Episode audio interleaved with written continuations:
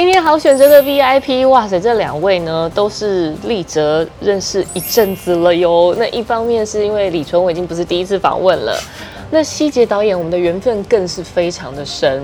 希杰导演这一部电影呢，《一家之主》是他第一部长篇作品，他先前有很多很精彩的短片，甚至有得过金马奖，但是终于看到等到他的长篇电影出来，是你自己创造的，你想要它有多高，它就有多高。我的人生没有你，真不知道怎么办哎。我知道他最早以前，那时候我跟希杰导演是在国际影展上面认识的，原本叫做你知道吗？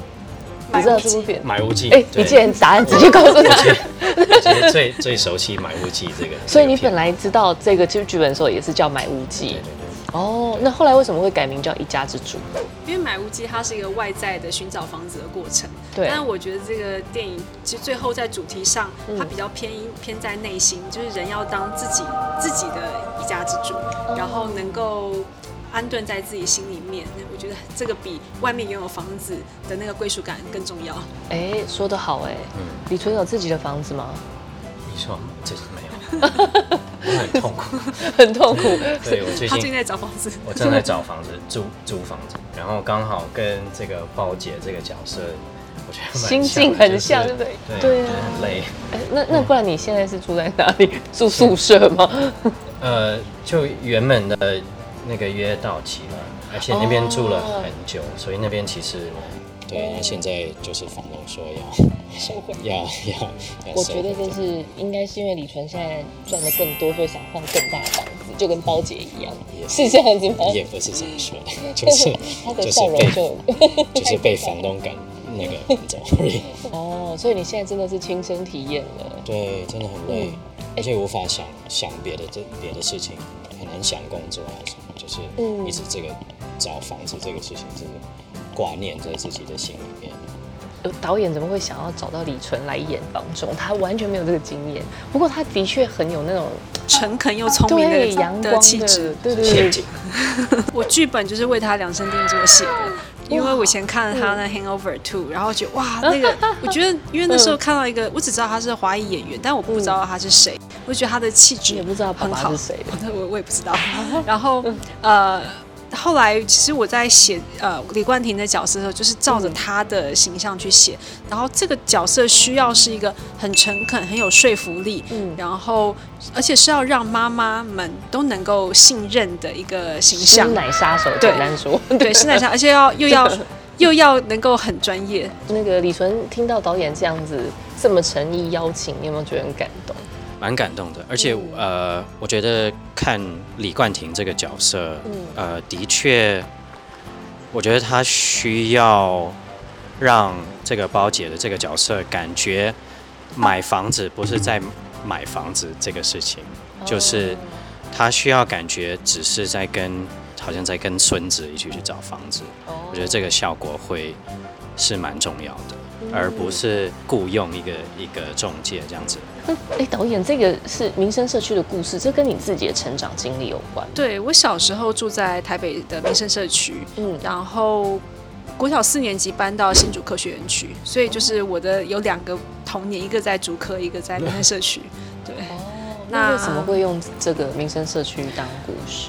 因为嗯，我觉得可能我在开始创作之后，我会把我很多回忆，让让我很有感情的时空给捡回来。因为我二十年前还是学生的时候，看了那个杨德昌导演的《一一》，然后我觉得他把民生社区、把民生东路、整个台北的中产的都会的生活描写的好棒，就他成为我心中的一个就永恒的一个经典。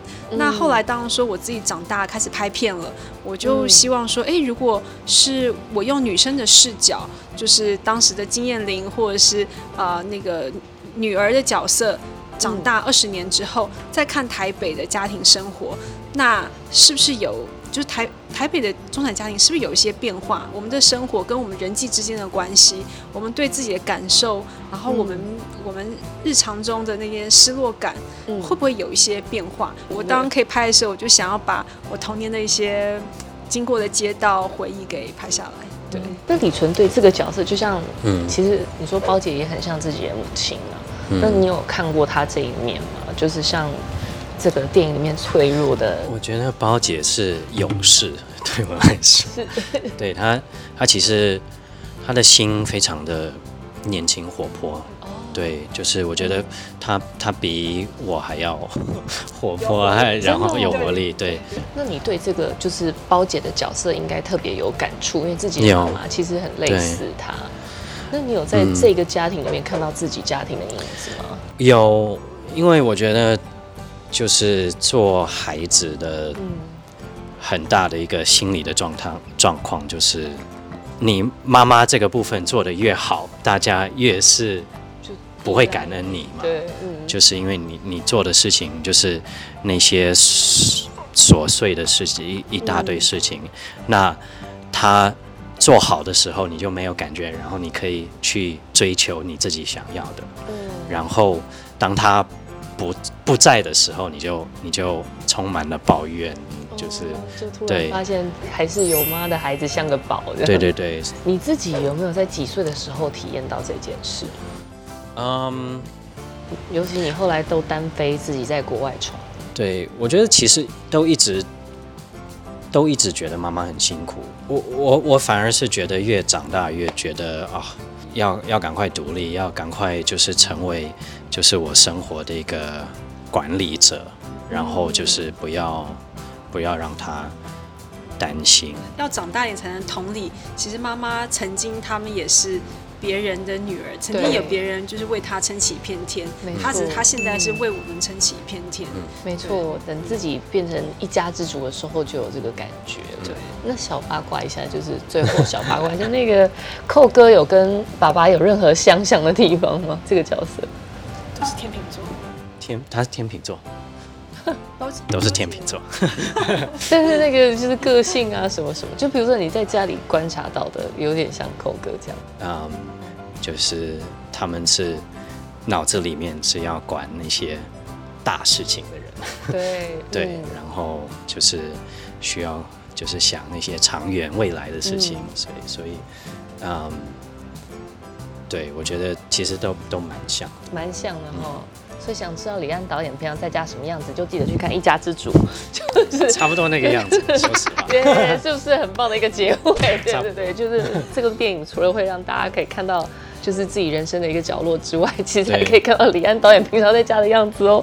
最推荐看《一家之主》的理由是什么？啊，我当时欣赏这个剧本的原因就是它它不急，然后它是一种娓娓道来的叙述，这个这个家庭啊的一些平凡的事情，然后但是到最后，我觉得它会带着一个。